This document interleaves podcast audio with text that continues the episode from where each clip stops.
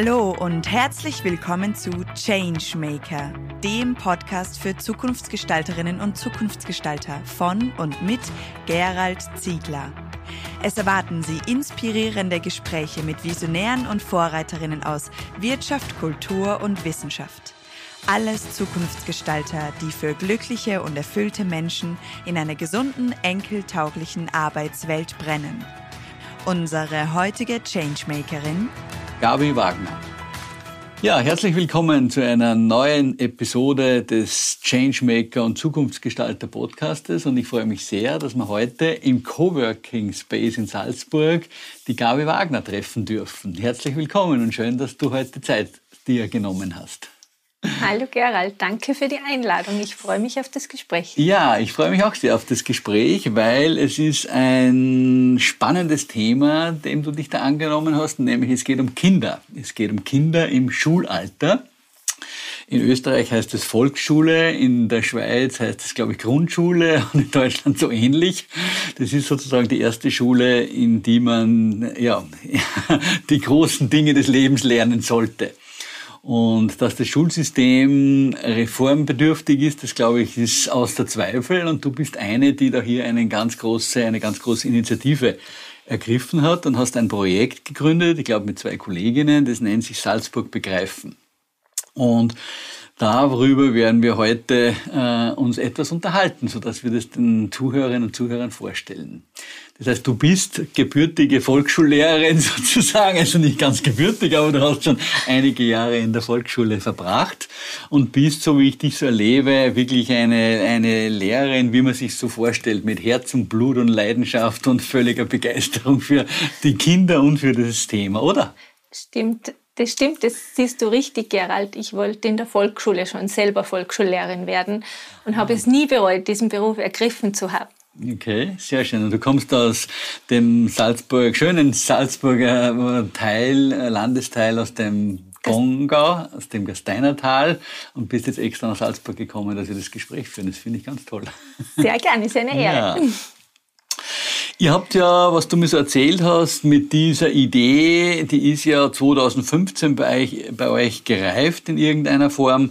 Und kannst du den Zuhörerinnen und Zuhörern schildern, wie ist es denn zu dieser Idee gekommen, bevor wir dann sagen, was es ist? Das heißt, das lassen wir noch etwas geheim. Äh, kannst du uns erzählen, wie dieser Grund, äh, Ausgangsüberlegung, diese Zündung, diese Grundidee entstanden ist bei euch? Ah, die Idee ist aus einer Notwendigkeit heraus entstanden, aus einem Bedürfnis nach Veränderung. Ähm, mhm. Es gibt in vielen Bereichen des Volksschulunterrichts gibt's gute Materialien, die das Lernen, Handeln erleichtern. Gerade in der Volksschule ist das ein zentrales Thema. Im Sachunterricht, in diesem speziellen Thema des eigenen Bundeslandes, hat es das noch nicht gegeben in dieser Form. Mhm. Und meine Kollegin, die Elisabeth Krutschnik, ist zu diesem Zeitpunkt aus der Karenz zurückgekommen und hat beschlossen, etwas zu verändern. Mhm. Und was hat sie verändert? ah, ihre Idee war es, die Wandkarte des Landes Salzburgs auf den mhm. Boden zu legen mhm. und zu begehen. Und das war der Startschuss. Meine Idee war dann dazu, da stellen wir Berge drauf. Mhm. Und dann ist unsere dritte Kollegin, die Susanne Fink, dazugekommen und hat gesagt, so einfach ist es nicht. Viele Wandkarten sind äh, fehlerbehaftet, wir brauchen eine neue Karte. Mhm. Und das war die Geburtsstunde von Salzburg okay. begreifen. Ja, und was ist dann letztendlich dann daraus geworden? Ihr habt sie gesagt, Salzburg begreifen und du hast mir erzählt, beziehungsweise du hast ja auch etwas mitgebracht, eine riesengroße Platte sozusagen, also es ist jetzt keine Platte, sondern es ist ein, ein Kunststoffteil, äh, das sich am Boden auslegen lässt, das begehbar ist, das vier mal vier Meter groß ist und da sieht man das Land Salzburg von oben, so eine Luftaufnahme, oder?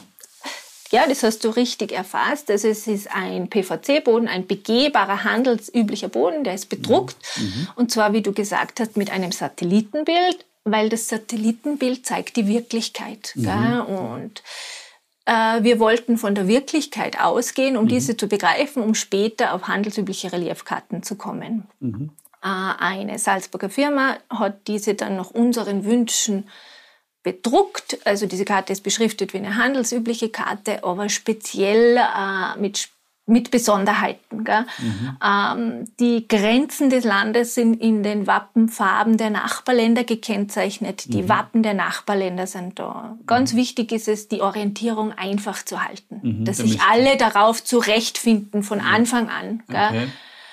Aber es ist keine Straßenkarte, ähm, weil unsere Zuhörerinnen ja nicht sehen, das heißt, sie müssen es etwas beschreiben, sondern es ist eine Karte, wo man auch die Berge sieht und die Flüsse sieht und, und die Landschaft sieht und auch Gebäude jetzt andeutungsweise sieht. Genau, man sieht die Wirklichkeit. Mhm, gell? Man mhm. sieht den Wald dort, wo er ist, man sieht die Gletscherreste, man sieht die Straßen, mhm. man sieht auch äh, große Häuser und die Kinder finden so, wenn sie ganz genau schauen, auch so mhm. ihr, eigene, ihr eigenen Wohn, Wohnhaus. Die ganze Besonderheit an dieser Karte, und das war uns das Allerwichtigste, ist, dass die meisten Ortsteile des Landes eingezeichnet sind. Mhm. mhm. Weil ein Kind in diesem Alter, wenn ich jetzt das Beispiel unseres Heimatsorts nehmen mhm. darf, gell, mhm. äh, lebt in Bad Bruck. Bad mhm. Bruck ist ein Teil der Gemeinde Bad Gastein. Mhm. Aber wenn ich ein Kind frage, wo es lebt, dann lebt es in Podbruck und ja, nicht ja. in Bad Gastein. Mhm, mhm, und um äh, auf die Größe des Landes zu schließen, auf die Wertigkeit und auf die Dimensionen zu schließen, mhm. muss jedes Kind seinen eigenen kleinen Ortsteil finden. Mhm. Seine kleine Welt. Seine kleine Welt. Und das war diese große Herausforderung. Und auf mhm. dieser Karte sind ungefähr 3000 Ortsteile des Landes eingezeichnet. Okay. Und ähm, wir haben noch kein Kind gehabt, das seinen Heimatort nicht gefunden hat. Mm, cool. Und jetzt, wenn du das jetzt so, wenn du das jetzt so schilderst, dann finde ich das ziemlich cool. Aber was ist denn so jetzt eure Vision oder eure Perspektive? Warum macht ihr das oder warum habt ihr das gemacht? Ah, das Thema des eigenen Bundeslandes ist nur in der vierten Klasse Volksschule wirklich Thema. Also es wird da nie wieder in dieser Komplexität unterrichtet. Gell? Mhm. Ähm, und deswegen ist es uns so wichtig, das Land aus allen Dimensionen zu mhm. beleuchten. Mhm. Ähm, wir schauen das Land von allen Richtungen an, versuchen Zusammenhänge herzustellen und den Kindern äh, diesen, in den, den Kindern diesen Wert oder die Wertschätzung für das Land mitzugeben. Mhm. Mhm. Wir sehen, wir sagen immer, wir sehen einen Samen für die Zukunft. Mhm. Das heißt, echte Zukunftsgestalterinnen. In dem Fall schon, ja. ja In dem Fall schon, ja. Ja, es ist ja ganz oft so, dass man dann irgendwo die große weite Welt kennt, wenn man erwachsen ist, ja. aber das eigene Bundesland oder die eigene Umgebung nicht so wirklich. Genau. Mhm. Genau, das war also dieses Ziel. Mhm. Jetzt würde ich gerne für die Zuhörerinnen und Zuhörer diese äh, begreifbarer, behörbarer machen, sozusagen. Äh, und wenn ich mir das so ansehe, was du so hier mitgebracht hast, da gibt's ja hier mal Materialboxen, äh, ich glaube 40 Stück, wenn ich es jetzt so richtig gezählt habe, wo alle möglichen Materialien drinnen sind. Was kann man sich denn darunter vorstellen? Welche Materialien sind denn das? Äh, in all diesen Boxen sind Materialien, die sich wunderbar eignen zum Angreifen. Mhm. Am plakativsten sind natürlich die Berge des Landes und die großen Gebirgsstöcke in den Kalkalpen. Gell. Diese, das Steinerne Meer ist ein äh, Gebirgsstock aus mehreren Holzteilen, der zusammengeschrauft ist, der ist mhm. schwer und mhm. die Kinder nehmen das Steinerne Meer, suchen es auf der Landkarte und platzieren es. Mhm. Genauso machen sie es mit den anderen großen Gebirgen, mit, mhm. Tennen, mit dem Tennengebirge und ha dem Hagengebirge. Dem Hochkönig. Dem Hochkönig, selbstverständlich. Der Untersberg ist auch dabei. Mhm die Reiteralpe, verschiedenste Gebirge in diesen Kalkalpen. Mhm. Und da gibt's dann gleich dieses erste Gespräch, das so ganz klar den allen Kindern so klar ist, wenn man vom, auf der Autobahn aus, aus dem Innergebirg in den Flachgau fährt, dann muss man durch diese großen Gebirgsstöcke durch und mhm. das ist das Erste, was man da so bespricht und mhm. mit den Kindern bespricht, dass es da so eng ist, dass da nur die Salzach und die Straße Platz hat, die mhm. Eisenbahnlinie noch. Mhm. Und dann haben wir wieder den Griff zur Wirklichkeit. Also wir versuchen immer die Arbeit auf der Karte mit der Wirklichkeit zu mhm. verbinden. Und wie kann man sich das im Unterricht vorstellen? Habt ihr da ein Thema, zum Beispiel jetzt eben die Gebirge und, äh, und dann wird das ausgeteilt und die Kinder nehmen das und versuchen sie irgendwie zu finden oder wie läuft das ab? Genau. Ähm, diese 40 Themenboxen werden den Kindern nie im Gesamten angeboten. Mhm. Die Lehrerinnen und Lehrer arbeiten über ein ganzes Schuljahr mit mhm. diesem Material und kommen immer mit verschiedenen Boxen zu mhm. den Kindern. Es ist mhm. jedes Mal die Neugierde bei den Kindern, was ist heute wieder drinnen. Und dann gibt es verschiedene Arbeitsweisen. Mhm. Äh, es wird im im Plenum gearbeitet, dass die Lehrerinnen und Lehrerinnen einzelne Dinge erklären an mhm. Beispielen. Mhm. Die Kinder nehmen sich dann die weiteren mhm. Berge, wenn wir mhm. schon bei diesen sind, platzieren diese und suchen mhm. diese. Mhm. Äh, manche äh, Themen eignen sich für die Arbeit mit der ganzen Klasse. Da sitzen alle Kinder rund um die Karte und arbeiten. Und manche Dinge eignen sich für freie Arbeitsphasen. Das Material ist so gestaltet, dass jede Lehrerpersönlichkeit damit gut arbeiten kann. Es mhm. ist nicht ein klassisches Freiarbeitsmaterial oder ein klassisches Frontalmittel. Okay. das heißt, auch die Kreativität und die Individualität der einzelnen Lehrpersonen sind hier nicht eingeschränkt und werden gefördert. Unbedingt. Das ist ganz ein zentrales ja. Thema, mhm. dass man sich dem frei widmen kann. Ja.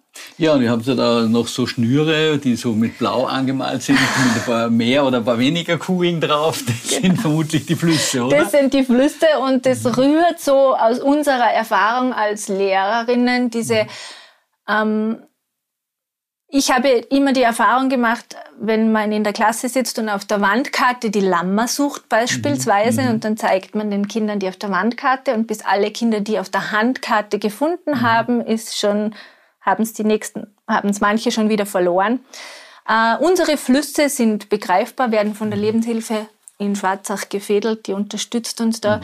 Äh, die Salzach beispielsweise äh, beginnt am Ursprung mit ganz kleinen Perlen, da mhm. sind sie ganz klein und Richtung Salzburg Richt werden sie immer breiter, wo mhm. sich dann mit den Kindern die Frage aufdringt, warum ist denn das so? Mhm. Wenn mhm. Kinder die Salzach das erste Mal platzieren, kann es passieren, dass das dicke mhm. Ende im Pinzgau liegt und das dünne Ende in der Stadt das korrigiert sich dann von selbst, weil Diskussionen, spannende Diskussionen mit den Kindern entstehen. Okay. Äh, und immer äh, gibt es diese Warum-Fragen mhm. und die mhm. Kinder mhm. finden Lösungen. Mhm.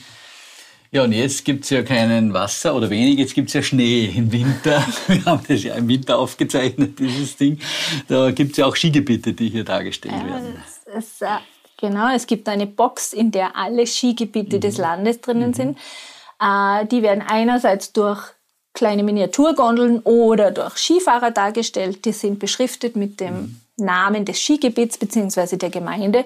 Und die erste Aufgabe ist es, die Kinder nehmen sich diese Skifahrer und Skifahrerinnen und platzieren sie auf, die, auf der Karte. Mhm. Und dann ergibt sich ein spannendes Bild. Im Süden mhm. sind ganz viele Skigebiete. Mhm.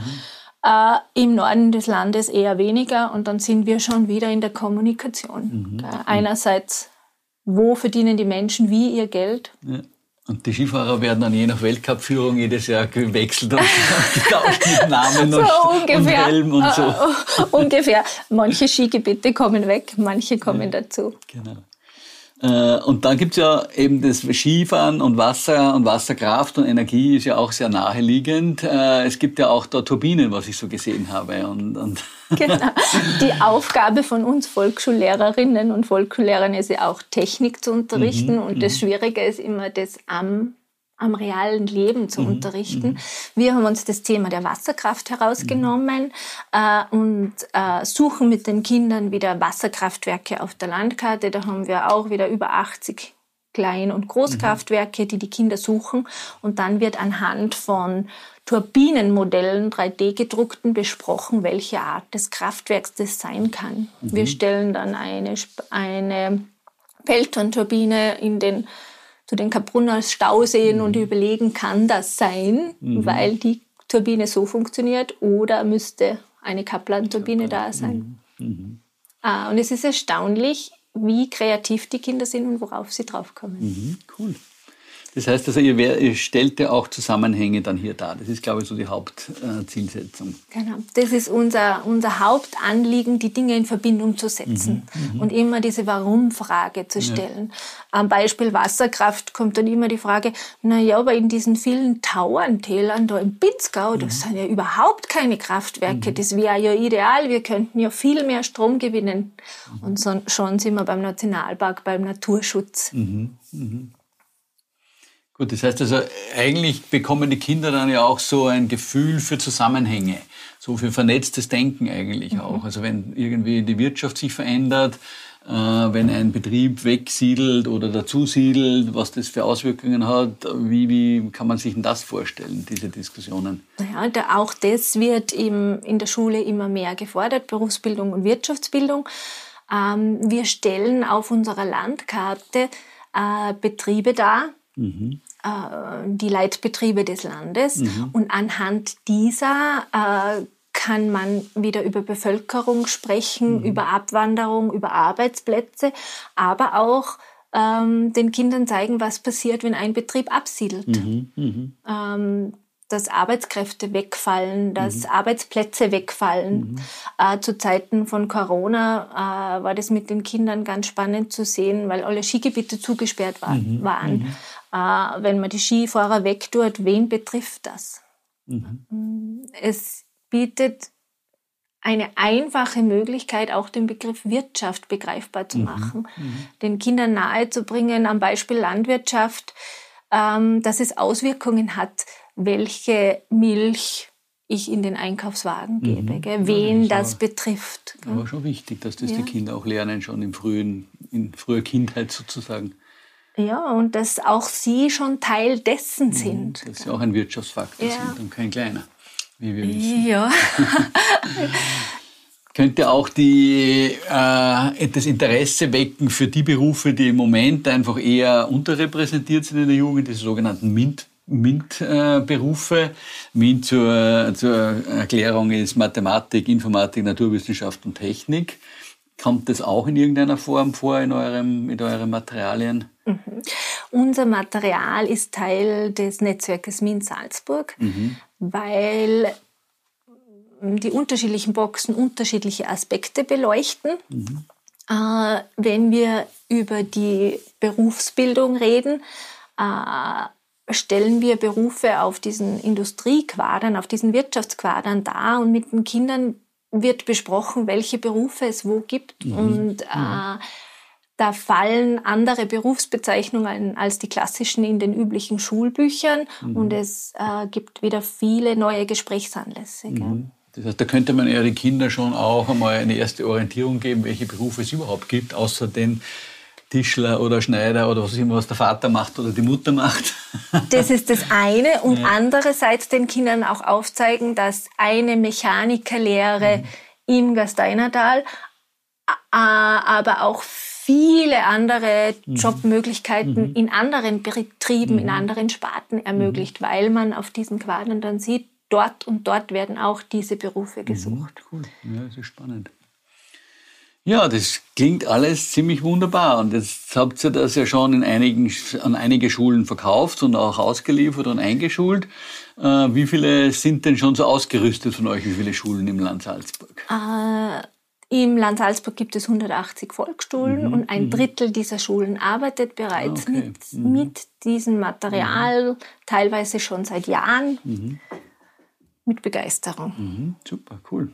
Ja, eigentlich müsste man das ja übertragen auf ganz Österreich oder eben dann auch auf Deutschland oder auf die Schweiz. Wenn jemand Interesse hat von den Podcast-Hörern, einfach bei uns melden. Sehr gerne, sehr dann gerne. Könnte man ja so eine Luftaufnahme auch von Oberösterreich oder von Wien oder von Tirol oder wo auch immer machen oder sonst auch vom Kanton St. Gallen oder von Zürich oder, oder vom Kanton Luzern oder was auch immer das sein mag. Mhm. Wir sind offen, gerne ja. melden, jederzeit.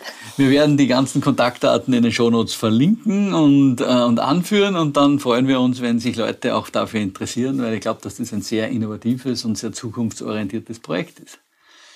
Ihr habt ja auch schon einige Preise dazu gewonnen, unter anderem jetzt ja gerade erst einen, kürzlich einen neuen Preis. Möchtest du zu, zu euren Auszeichnungen noch etwas sagen? Ich weiß, das ist immer... Alles gut. Äh, wir haben gerade äh, jetzt erfahren, dass wir äh, den Praxispreis der GDSU mhm. überreicht bekommen. Mhm. Und wir haben den, äh, den, Regionalitätspreis für Bildung und Forschung erhalten. Mhm. Cool. Ja. ja. Gut, dann wünsche ich dir und deinen zwei Kolleginnen und diesem Projekt vor allem und im Sinne der Kinder, die da wirklich ganz viel mitbekommen und begreifen können und begreifen lernen können, alles Gute und ja, freue mich, danke für dieses Gespräch und freue mich, wenn wir uns vielleicht zu einem anderen Zeitpunkt wieder mal treffen. Danke, lieber Gerald, für deine Wertschätzung und deine Initiative. Sehr gerne. Alles Gute für euch. Dankeschön. Danke, dass Sie heute beim Changemaker Podcast dabei waren. Mehr Informationen dazu finden Sie in den Show Notes und auf www.thechangemaker.at. Wenn Ihnen diese Folge gefallen hat, dann vergessen Sie nicht, den Podcast zu abonnieren. Wir freuen uns auf Ihre Reaktionen, Gedanken oder Fragen auf podcast@deadchangemaker.at. Oder vielleicht möchten Sie uns auch eine Zukunftsgestalterin empfehlen? Wir wünschen Ihnen eine wunderbare Zeit. Bis bald bei der nächsten Folge des Changemaker.